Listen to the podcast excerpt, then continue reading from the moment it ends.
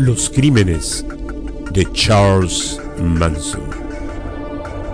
Aquí, en las, historias, de misterio.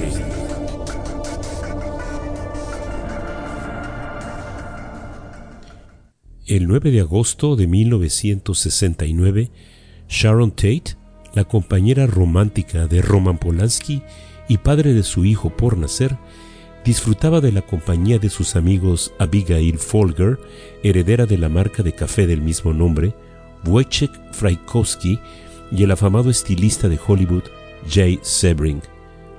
A altas horas de la noche, los vecinos de Tate dijeron haber escuchado ruidos sospechosos y gritos, pero no dieron aviso a la policía.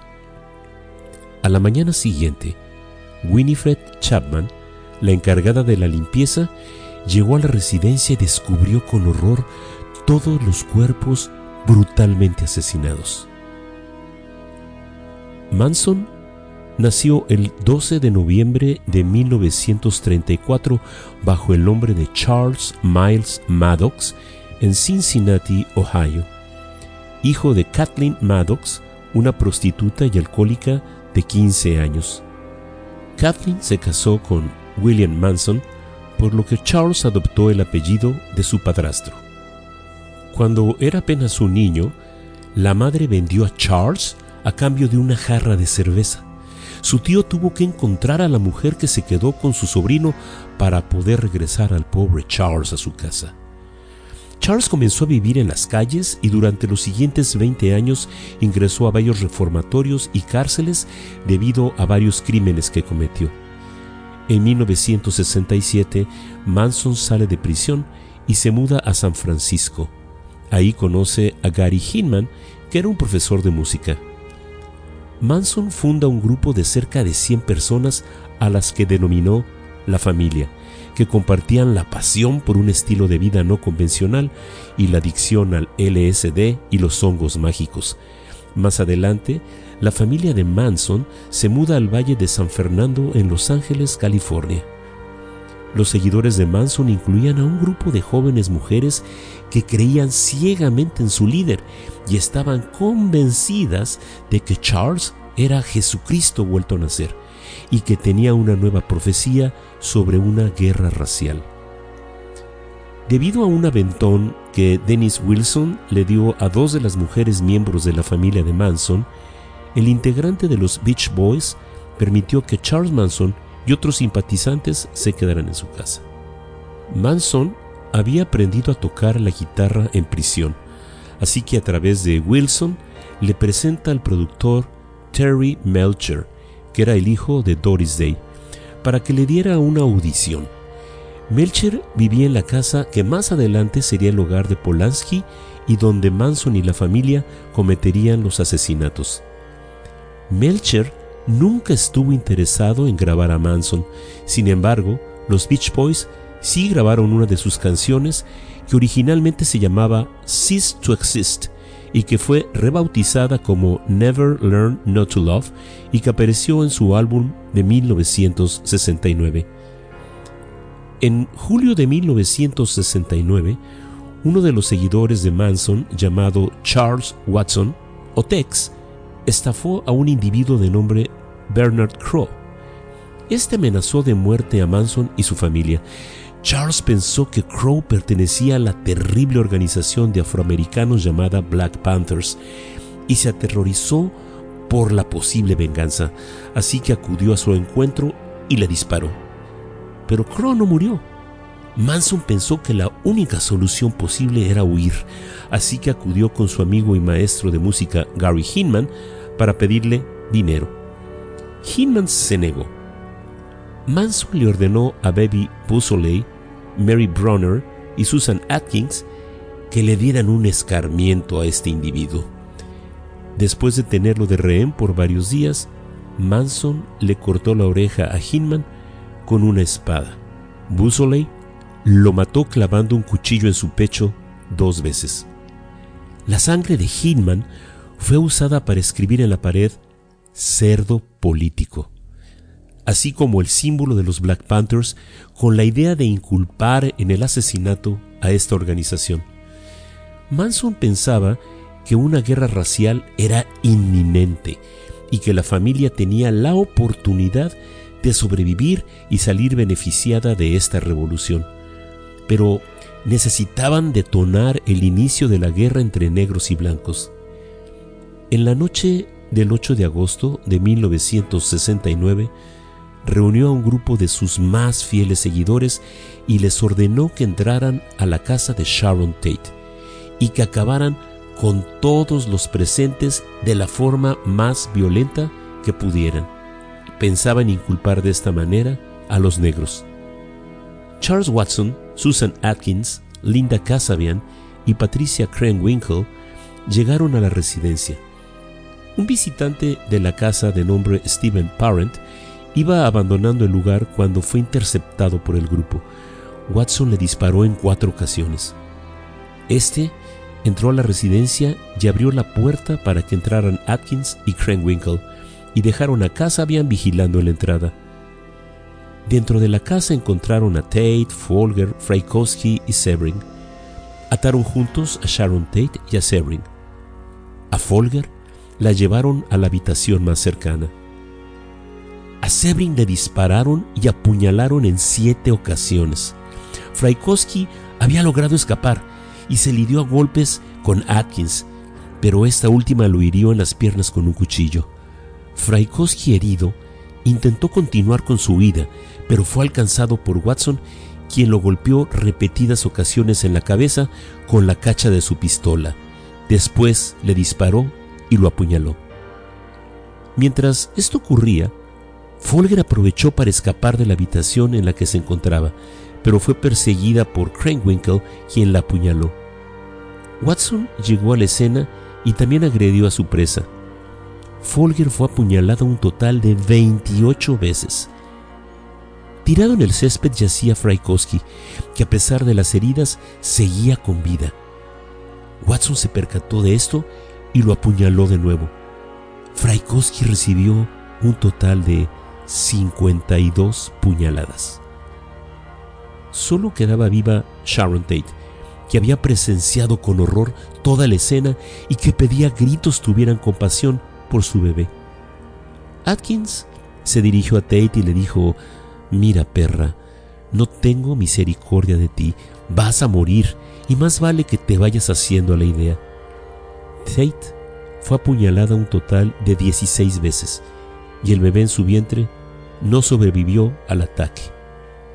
Susan Atkins escribió en la puerta principal con la sangre de Sharon Tate la palabra cerdo. A pesar de lo sangriento de los asesinatos en la casa de Sharon Tate, Manson criticó a sus seguidores de haber sido muy sentimentales. Así que la noche siguiente, el propio Manson y Leslie Von Houten, Steve Grogan, Susan Atkins, Linda Casabian y Patricia Krenwinkel se dirigieron a la zona residencial de Los Feliz y buscaron víctimas para el siguiente asesinato. La casa elegida pertenecía al exitoso propietario de una empresa de supermercados llamado Leno LaBianca y su esposa Rosemary. Manson y Watson entraron a la residencia, ataron a la pareja a la Bianca con el cable de una lámpara y les cubrieron la cara con fundas de almohadas. Manson le aseguró a la pareja que no serían lastimados y que solo les robarían sus pertenencias. Tomaron todo el efectivo y la maniatada Rosemary fue llevada a su habitación. En cuestión de minutos, Van Houten y Krenwinkel entraron a la residencia con las instrucciones de Manson de asesinar a la pareja. Manson abandonó la residencia e instruyó a Van Houten y a Krenwinkel de seguir las órdenes de Watson. Watson apuñaló a Leno en múltiples ocasiones. Después, en la habitación, Van Houten y Krenwinkel le gritaron a Watson que acudiera a su ayuda y apuñalaron a Rosemary en repetidas ocasiones. Watson le dio el cuchillo a Van Houten y ella continuó apuñalando a Rosemary. En total, Rosemary recibió 41 puñaladas. Watson regresó a la sala y continuó apuñalando a Leno hasta matarlo. Krenwinkel talló en el estómago de Lennon la palabra guerra y le dejó clavado un tenedor en el estómago y un cuchillo en el cuello. A Leno lo apuñalaron un total de 26 veces. En las paredes de la sala escribieron con sangre muerte a los puercos y la palabra levantamiento. En la puerta del refrigerador escribieron Helter Skelter. Manson creía firmemente en el Armagedón, del libro de las revelaciones de la Biblia. Antes de que apareciera la canción de los Beatles Helter Skelter, solo le interesaban las orgías, pero después de su publicación, Manson comenzó a utilizar las palabras Helter Skelter para describir un conflicto racial en el que los negros se levantarían y destruirían las ciudades. Susan Atkins fue bautizada por Manson como Sadie Mae Glutz antes de la publicación del disco blanco de los Beatles, pero el hecho de que se hubiera incluido una canción llamada Sexy Sadie hizo parecer que Manson había hecho una profecía. También interpretó la letra de I Will como una orden para que escribiera su propio álbum para difundir el mensaje de que Él era la resurrección de Jesucristo. La canción Honey Pie y su referencia a un Hollywood song reforzó la idea de que Él era un Mesías que cantaba.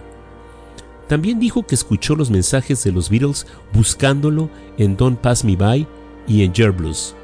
Así que trabajó en su propio álbum con la esperanza de que Terry Melcher lo produjera. Poco a poco, todas las canciones del disco blanco de los Beatles comenzaron a significar más y más para Manson. Rocky Raccoon le pareció que era una historia velada de un levantamiento afroamericano. Y para Manson, Happiness is a Warm Gun significaba un llamamiento de los Beatles a los negros para que se levantaran en contra de los blancos pero las canciones que más le gustaban eran Blackbird, Piggies, Revolución 1, Helter Skelter y Revolución 9. Blackbird significaba la batalla de los negros contra lo establecido. Los Beatles le decían a los negros que tomaran sus alas rotas y aprendieran a volar, y que solo estaban esperando este momento para levantarse. Piggies, para Manson, significaba que los negros darían el poder a los cerdos y esa es la razón por la cual Susan Atkins escribiría cerdo con la sangre de Tate y la razón por la que mataron a la Bianca con cuchillos y tenedores. En Revolución número 1, Manson interpretó que We'd All Love to See the Plan era la petición para que él fuera el catalizador de la revuelta. Manson pensó que Revolución número 9 era la cumbre del álbum. Manson y la familia debían iniciar la revuelta haciendo crímenes terribles e inculpar a los negros. Después de la guerra, la familia saldría de su refugio subterráneo y tomarían el control del Nuevo Mundo. En octubre de 1969, mientras la familia excavaba en el Valle de la Muerte buscando el refugio donde se esconderían durante la guerra, la policía los detuvo por destrucción de propiedad pública. Ya en prisión, Atkins presumió con sus compañeros de prisión los detalles del asesinato de Sharon Tate. Esto hizo que se dispararan las investigaciones respecto a la conexión entre los asesinatos y la familia de Manson. Después de siete meses de juicio, se declara a todos los acusados como culpables de los asesinatos. Manson, Krenwinkel, Atkins, Van Houten y Watson reciben la pena de muerte. Pero en 1972 la pena de muerte es abolida en California y la familia es sentenciada a cadena perpetua. En noviembre 19 de 2017, Manson, de 83 años, tras ser llevado al hospital, muere de causas naturales.